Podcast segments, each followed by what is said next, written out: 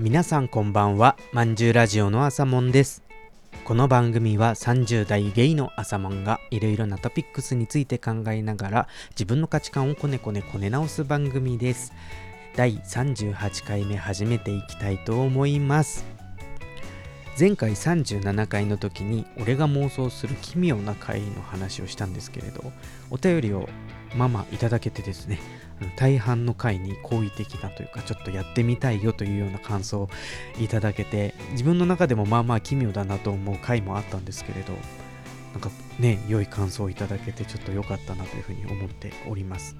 だんだんとね寒くなったり暖かくなったりはあるんですけれど春に向けていい日和も増えてくるかと思いますのでねもうそうしてきたらまた一つでも二つでも実施できたらなと思いますしやってみたよっていう人のね話も聞けたら楽しみだなと思ったりしております。このいただいたお便りたちをですね一つ一つ大切に読みなさいよっていう話なんですけれど本当俺のまんじゅうラジオの良くないところなんですけれどあの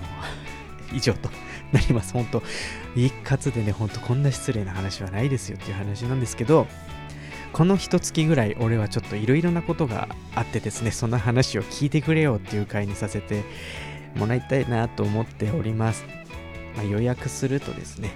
大好きなおばあちゃんが亡くなってしまいまして新しい仕事が決まりましてで7年付き合っておりましたパートナーと別れることになりましてそして今新しい住処を探しているということがですねおおよそ一月の間にギュッとギュッと起きていたよっていう 話をねもうほんとほんと聞いてくれって感じです。もう順番にねちょっと話をしていきたいと思います。まず前回とかも言ったんですけれど年の頭ぐらいからですかね、あのいよいよ今の会社を見限ってではないですね、あの卒業をして新しいところを目指していきたいなということで転職を始めていたんですけれど、エージェントさん曰く数十件応募して最後に残った数件の中から本当に行きたい会社を選ぶというようなスタイルで皆さんやってらっしゃいますよっていう話なんですけれど。そんな数十件もやりたい会社があるわけもなくですね。一つ一つ要項を読み込んでポチポチと応募を進めていたんですね。転職経験ある方はわかると思うんですけれど、これがまあまあ、まあまあダメージになるんですよね。この、あなたはいりませんよっていう丁寧な文面をたくさんいただくということはね、なかなか気持ちの健康状態的には良くなかったりするんですけれど、やはりこう、好きな仕事のね、情報を見る少ない機会でもあったりするので、ちょっと見ていたらですね、食べ物系、ご飯系の仕事に特化した求人サイトがあってですね、そのまあ要項だけでもちょっと見てみたいな、ポチポチって見てたんですけれど、要項を見るためには登録が必要ですよっていうのがあってですね、これもあの、転職した方だったらわかると思うんですけれど、登録すると勝手にエージェントから電話が来たりするんですよね。まあそれは、なんかチェックを外していなかったりとか、まあそういう仕組みですよだったりすると思うんですけれど、それでまあ勝手にね、電話がかかってきて、まあ、どうですかっていうふうにお話をするんですけど、まあ見てるだけですと言いながらも、こういう条件で仕事を探していますって言うとね、いやもうそんな仕事はないですと。なんか、あなたに紹介できる仕事はないですみたいな話になってね。で、まあ最終的には、あの、工場とかだったら紹介できるんですけどって言われてね、いやご飯系じゃないんだっていう ところになったんですけどね、なんか、なんかそういう勝手に振られるみたいなことになったりしてね、そんな中ちょっと転職活動を進めていた矢先ですね、2月の頭、あの、おばあちゃんの具合が悪くなってですね、あれよあれよといううちに亡くなってしまったんですけれど、まあもともと余命が10日ぐらいですよという話をあらかじめ受けていてですね、顔を見に行ったりとかしてたんですけれど、まあ今日亡くなりましたよっていう電話を受けて飛び出してね、ばあちゃんのところに行ったんですけれど、おばあちゃんの娘が2人いるんですね。俺の母とおばがいるんですけれど、母は山形に住んでいて、おばがおばあちゃんと住んでいたので、おばが主にこの葬儀の手続きだったりとか、進めていくような感じになっていたんですけれど、まあ、おばが気が小さいというか、ちょっと、テンパってしまったりとかね、なんやかんやっていうことで、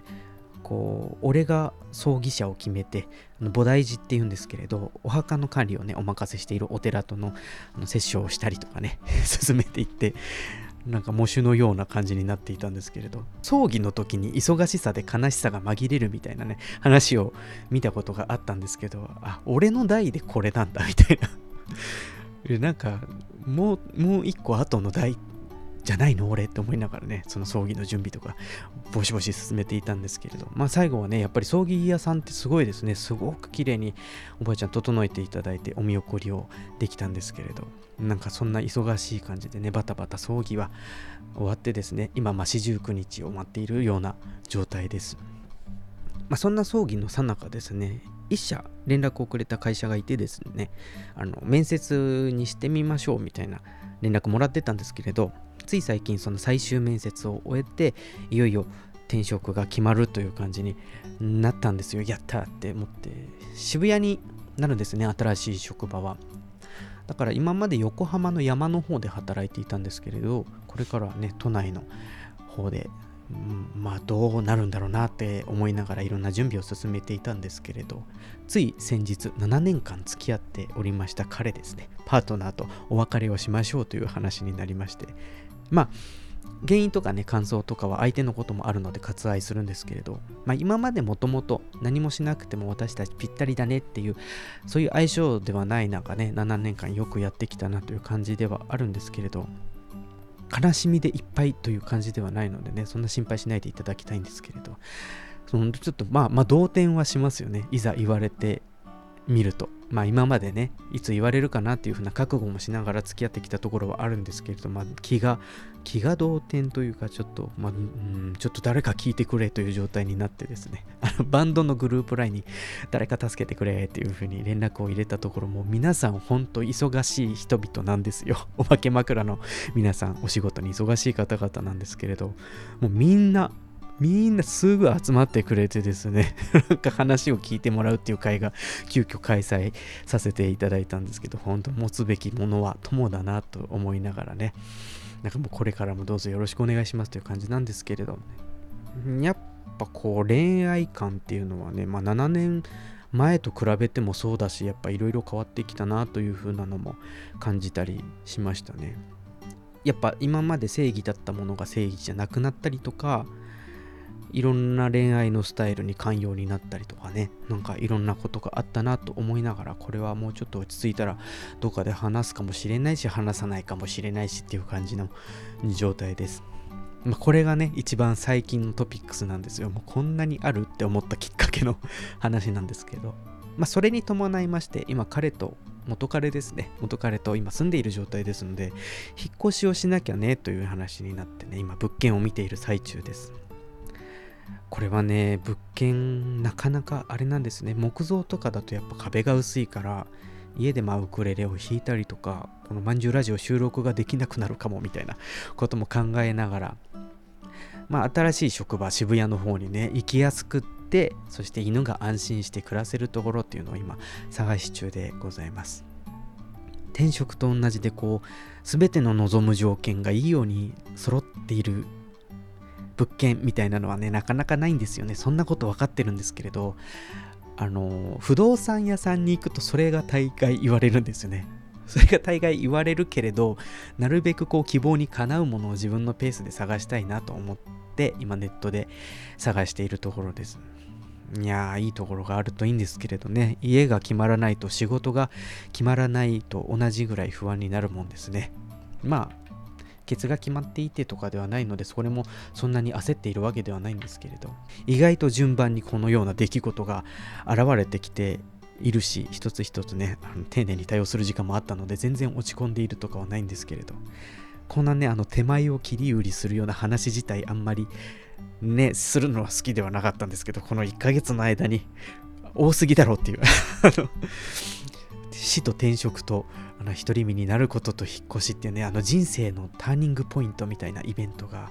もうギュギュッと欲張りアソートのようにね あんまりこう集まりすぎてちょっと聞いてくれという回にさせていただきました。今日ねあの同じ村のカメラマンの幼なじみの女の子にね会ってきたんですけれど誕生日の時に話をしていたピアスをプレゼントしてもらったんですよ。その子の友達の彫金師の人が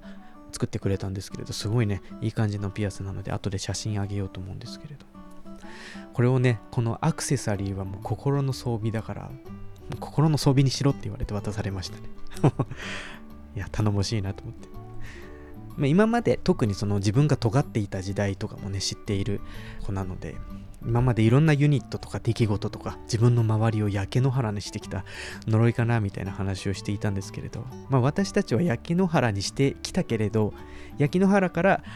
始める方法を知っているから他の人がね同じ状況になるよりは怖くないよねっていう話されてまあそうだなと思ったので、まあ、かつてのデストロイヤーらしく春に向けていい感じにしていきたいなと思っておりますもう聞いてくれてありがとうって感じですこんなところで今日は終わりにしたいなと思いますまんじゅうラジオではトークテーマや相談なども募集しております。番組の概要欄に URL 貼っておりますので、よかったらお便り、お問い合わせ、朝もん頑張れっていうお便りとかお待ちしております。